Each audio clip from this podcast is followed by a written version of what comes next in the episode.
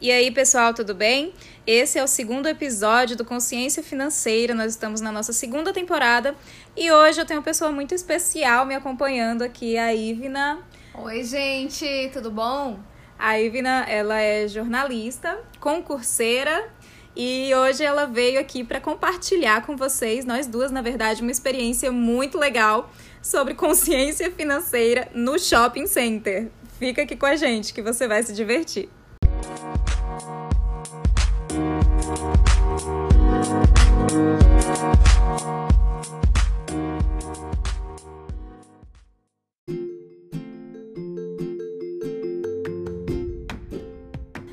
Então, gente, hoje a gente tá num sábado de carnaval e todo mundo sabe que aqui o Brasil praticamente para quando chega o carnaval, né, Ivna? E eu dei uma olhadinha hoje na internet, o único local aberto que teria hoje seria o shopping center. E eu liguei logo pra Ivna, aliás, eu mandei WhatsApp, né, Ivna? E falei assim, Ivna, eu tô precisando comprar duas coisas. Vamos lá no shopping comigo, porque amanhã já não vai estar tá mais aberto, né? Já vai começar a entrar nesse clima do carnaval mesmo, né? E aí foi que a gente já pensou nessa questão da economia logo uhum. de cara. Porque eu falei assim, a Rafa era meio-dia, certo? Quando a Rafa mandou as mensagens. E aí era hora do almoço. Eu falei, ah, Rafa, ainda não almocei. Aí ela respondeu, eu também não, mas eu vou comer em casa mesmo. Tentar economizar, né? e você tá convidada para comer aqui. Aí eu falei, ah, Rafa, mas aí eu sou vegetariana, não vai ter nada que eu possa comer e tal. E aí ela respondeu: Não, amiga, tem soufflé. Ah, tem soufflé de chuchu aqui. Aí eu, caramba, Maravilhoso, soufflé de né? chuchu. Nunca imaginei isso. Geralmente não tem essa, essas opções na, na, nas casas das pessoas que comem carne, né? E aí eu topei na hora. Foi maravilhoso, viu, gente? Tá uma delícia. Juro, é sério, gente. Ela não tá. E arroz só... integral, que eu sou realmente fissurada. E aqui na casa da Rafa tem arroz integral. uns gostos, uns gostos bem, bem exóticos, bem diferentes, né? né? É porque além da consciência financeira, amiga, eu já fiz a consciência alimentar, já passei por esse processo, né, de, de me reeducar. E aí eu faço essas escolhas. Por isso que também é meio incomum, né, você encontrar isso na casa das pessoas, um soufflé de chuchu, que é basicamente vegetariano, nem acho que nem levou ovo, nem nada, né? E, e a gente acabou que ficou almoçando aqui em casa para economizar, né? As duas. E eu ainda fiz uma outra coisa. Eu tinha falado assim, Ivna, eu tô querendo ir ao shopping que eu preciso comprar uma cadeira pro meu escritório, mas eu preciso também comprar um shortinho jeans porque eu tô sem. Não, não tá me servindo os que eu tenho aqui, né? E aí eu ainda tentei em casa fazer o tal do short. Ela cortou uma calça jeans que tava apertada nela e foi que não deu certo porque a calça que era apertada se transformou em um short, short apertado. apertado. E aí ela decidiu, né? E aí nós fomos juntas ao shopping depois do almoço. Deus tá vendo, né, amiga, que a gente tentou economizar no almoço, então, no shortinho. É. Mas aí vieram shopping center, né, gente? Com todas aquelas opções, né? É. Sempre rola gasto, né? Quando você vai ao shopping, você consome nem que seja uma casquinha do McDonald's, mas alguma coisa você vai consumir.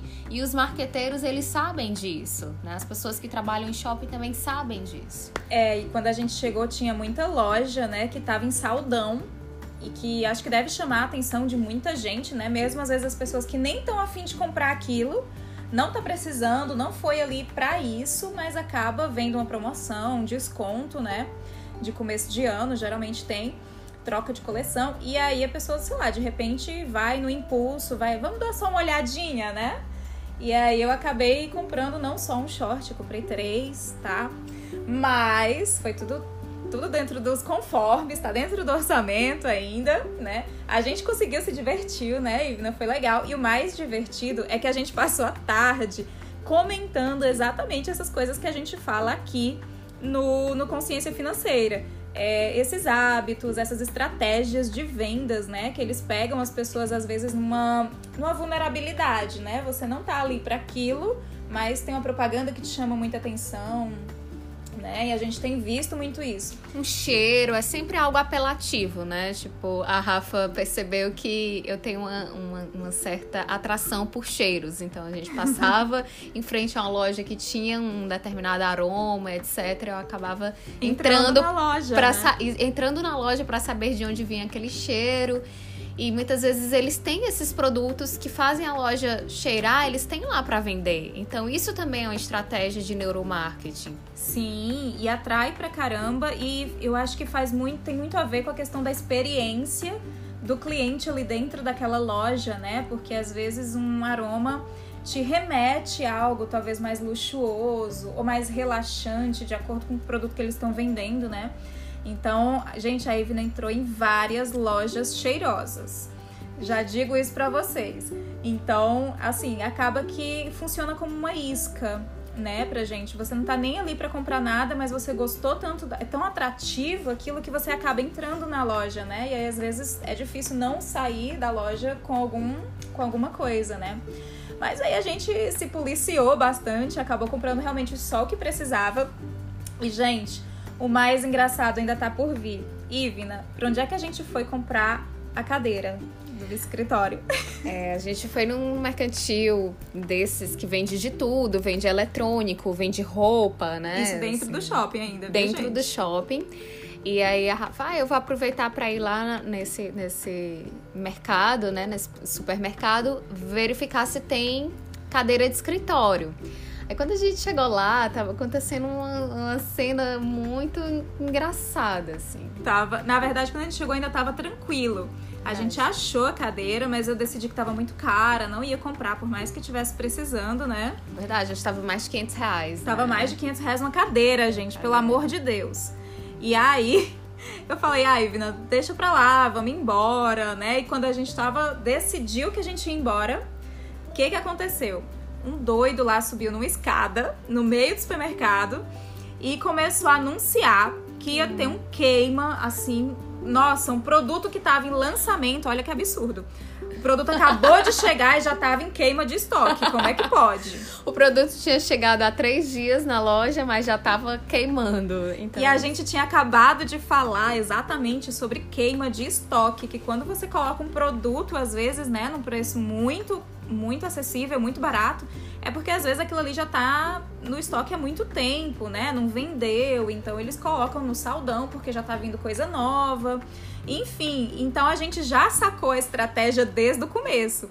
Mas foi tão engraçado porque aquilo criou toda uma situação, aquele cara numa escada falando no microfone e ele começou a chamar um monte de gente ao redor. E a gente começou a ficar para ver o que, é que ia acontecer, não era nem pelo tal do desconto, a gente não sabia que produto era esse, né? Tinha uma coisa do mistério, do segredo, né? Que eu acho que atrai muita gente. E uma coisa que a, que a Ivina observou, que foi a lógica de manada, né? Que você falou. Sim, é o pensamento de manada, assim. É, muitas pessoas aglomeraram ali ao redor, aí chegaram várias senhoras que não sabiam nem o que estava acontecendo, mas diziam, ah, eu quero também. Eu quero, porque, porque o rapaz, esse que estava anunciando os produtos, ele estava distribuindo um papel laranja. Um, um papel pedaço que não tinha de papel nada, laranja. nada escrito, mas ele disse que quem tivesse aquele bendito papel. Teria um mega desconto. Super desconto nesse produto que era lançamento, né? Então, assim, a gente já viu, a gente já tava dando risada, a gente ficou, acho que mais pra ver o que, que ia acontecer, né? Com certeza. E, e, o que foi mais legal, a Evina pegou o papel, gente, eu, Evina, por favor, vamos embora, que eu não tava aguentando. Eu queria rir, mas ao mesmo tempo tava, sabe aquele medo de alguém me ver ali naquela situação? Gente, é impressionante. Várias pessoas iam chegando e assim, ah, eu quero também, não sabia nem o que é estava acontecendo, que é. mas quer participar por, por esse efeito manada, por essa coisa de se sentir parte do grupo. Todo mundo tá ali, tá todo mundo olhando, então deve ter alguma coisa boa ali acontecendo, né? E aí, gente, o, o vendedor, ele, ele deu 10 minutos minutos para todo mundo pegar esse papel e, e realizar a compra. E o produto era uma televisão. Nossa, e era uma televisão gigante, né? E ele até falou: olha, não se impressionem com o tamanho, porque é barato, né? Então, quando ele levou o pessoal todo atrás dele pra, pra ir ver a televisão, eu disse: ai, Ivina, infelizmente não é uma cadeira de escritório. A gente ainda tinha essa esperança de que pudesse ser uma cadeira de escritório ou que pudesse Qualquer ser outras produto, coisas, né? né? Mas era uma televisão, enfim, porque todo brasileiro tem uma televisão. Pode, às vezes, nem ter é, uma geladeira em, em casa, casa, mas, tem uma... mas tem uma televisão. Não é à toa que se distribui conversor digital na periferia, viu, gente? Muitas vezes falta comida na periferia, mas não falta conversor digital. Porque todo mundo tem uma TV em casa, todo independente da classe social, da, da realidade que você vive. Eu e... acho que todo brasileiro tem pelo menos uma televisão em casa, né? E o, go e o governo estava oferecendo é, conversor digital de graça. Qual a intenção do governo de, estimular do governo isso? estimular essa, essa, essa coisa? É uma, preocupa é uma preocupação se o pobre vai ter ou não televisão na, na sinal digital na casa dele. Não, não é. É apenas porque ele sabe que é, o efeito da propaganda, da uhum. Ele atinge mais pessoas, né? A televisão ela ainda é um meio, né, de se propagar muita coisa. E a propaganda indireta, né? Essa publicidade indireta que, tipo, tá na, naquela fulaninha da, na, da novela que usa tal marca e aí de repente ela tira da bolsa um batom de determinado valor, de determinada é, sempre marca. Tem uma propagandazinha ali, né? Embutida em alguma coisa que você não tá vendo, né? Que não necessariamente é aquela publicidade explícita do, uhum. do horário comercial, né? É, e aí foi bem engraçado, né, nesse momento, que a gente, depois de ter refletido sobre tudo isso, a gente conseguiu, né, Ivina, a gente conseguiu sair de lá sem a televisão. Sem a televisão, mas também sem a cadeira de escritório. Sem a cadeira, porque também tava muito caro, uhum. né? Então, às vezes, eu achei que foi uma experiência muito engraçada, tanto pra gente ver o comportamento de outras pessoas diante de uma mega promoção, saldão de coisas caríssimas que de repente estão a preço de banana né? E, e, é engraçado porque esses dias eu estava até conversando com os meus alunos em sala de aula falando sobre a lógica de, de baixar o preço, que isso não necessariamente vai fazer os teus clientes comprarem o teu produto. Na verdade, eles podem até acabar desvalorizando o teu produto. Né? Então, se o teu produto está em estoque, às vezes a, a estratégia nem sempre é baixar o preço. E quando você vai ver, a gente sabe que muitas dessas Black Fridays, muita coisa já já rola aí que todo mundo já sabe que o pessoal só muda a cor da etiqueta, mas o valor da, da peça é o mesmo. Né? Então, a, a, o desconto que eles dizem que vão dar, na verdade, é só talvez a isca da palavra ou daquela etiqueta vermelha numa roupa. A gente procurando, na hora que a gente estava procurando meu shortinho jeans, eu vi muita roupa cara com etiqueta vermelha para identificar que estava em saldão. E eu pensei, meu Deus, mas caro desse jeito ainda tá com desconto, imagina o preço real disso, né? E aí quando você vai ver, eu já trabalhei, é, eu trabalho com RH, né? Então eu já trabalhei em indústria, tanto de calçados quanto de roupas. E a gente sabe o preço de custo. Então, a gente, a Ivina estava até falando que ela tem uma coleção de sandálias, né, Ivina? Uma sandália lá específica, com um cheirinho gostoso. Eu percebo que a Ivina de ela é plástico, né? Aquelas sandálias de plástico e assim. Cheirosíssimas, lindas, maravilhosas, cheias de design, né? São maravilhosas. E que a gente sabe que muitas vezes um produto desse que a gente compra um sapato uma roupa, independente de marca, o preço de custo dele é muito barato.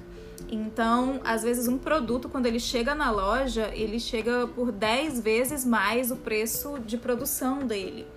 Né? Então a gente, a gente fica se questionando. Muitas vezes a gente está olhando uma bolsa, por exemplo, que tem o valor de uma bolsa de couro, mas ela é uma bolsa de tecido. E isso é de outra marca que a gente já estava falando também, né? Que eu comprei uma bolsa recentemente e que, bom, são coisas duráveis, né? São coisas que acabam é, durando muito tempo. A gente chegou a falar até que enjoa, né, do produto. Eu acabo é, doando, assim, porque duram muito e não se descaracterizam. Então chega um momento que você usou aquela bolsa um ano, dois anos, aquela mesma sandália, dois, três, quatro anos. Você... E ela tá ali intacta, do mesmo jeito. E então, é um produto durável, é muito bom, né? Se você for pensar por essa lógica de que é um produto durável, diferente de muitas coisas hoje em dia, até faz sentido você comprar realmente pagar um pouco mais caro naquilo, né? Mas boa parte dos produtos que a gente vê, eles são completamente descartáveis, né, Ivina? Tem muita coisa que você compra e você já sabe que tem um prazo de validade, não vai durar mais do que um ano. Diferente de coisas que a gente comprava antigamente, gente, eu preciso confessar uma coisa para vocês.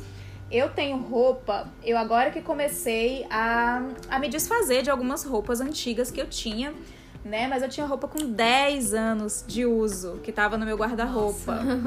Sério, não é brincadeira, Tem gente. que colocar energia pra fluir, tá, gente? Eu não recomendo guardar roupas que não cabem mais. É, não. Sabe? Bota essa energia pra circular aí, porque a vida de vocês vai caminhar pra frente. Tem o lance do Feng Shui, né? Que diz que a gente tem que botar as coisas pra A energia fora pra pro novo chegar, né? E aí, de fato, eu comecei a movimentar muito isso, até porque muitas das minhas roupas antigas, elas passaram por 10 anos eu utilizando, né? Elas ainda me vestiam. Só que aí, 10 anos se passaram, minha vida mudou, minhas necessidades mudaram e aquele guarda-roupa não condizia mais com a minha realidade, né? Nem com a minha realidade profissional, nem com os lugares que eu vou. Então eu comecei a me desfazer de algumas coisas.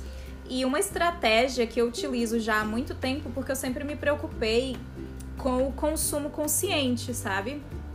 E aí eu criei, foi até uma outra história engraçada, que eu criei um grupo na época no Facebook que era pra. eu chamei de Bazar das Amigas.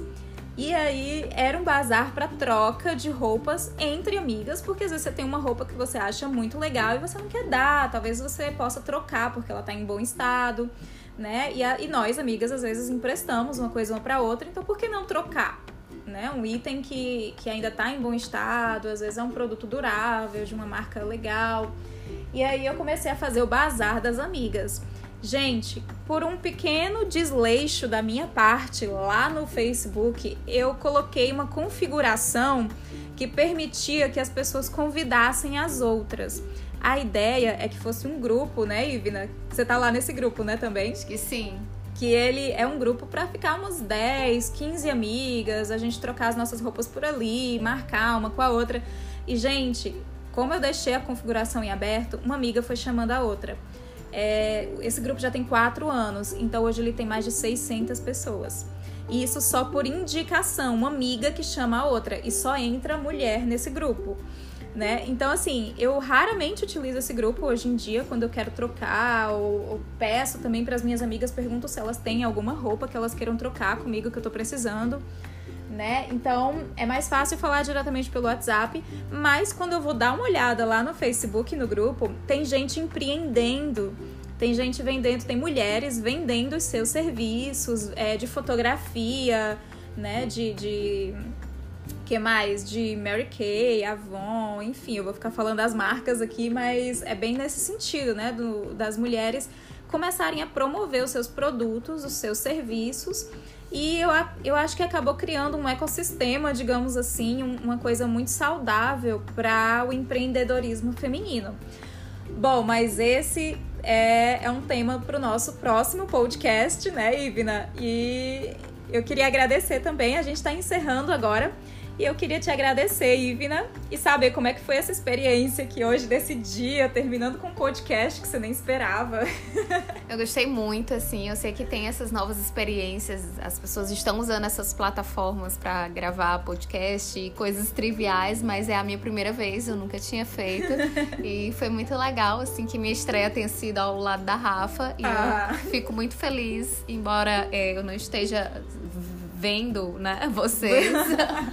É, eu agradeço muito pela atenção.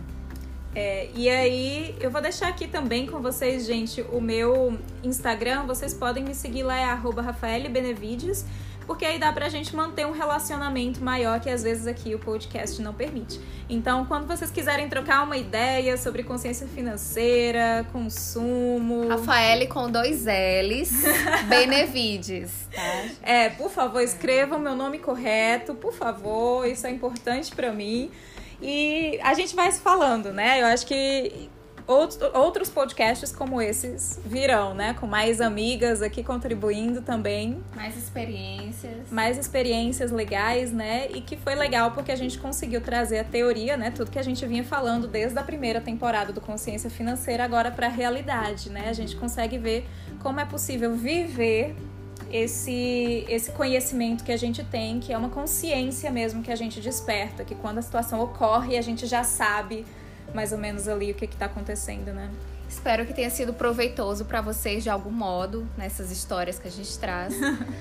E, E é isso. Um bom carnaval, um bom feriado. ainda estamos no carnaval, então quem tiver aí aproveitando seu descanso, se divertindo, curtam aí, fiquem bem e vamos ouvir mais podcasts. Eu espero conseguir gravar mais alguns episódios para vocês ainda nesses próximos dias. Um beijo e até mais. Tchau, tchau.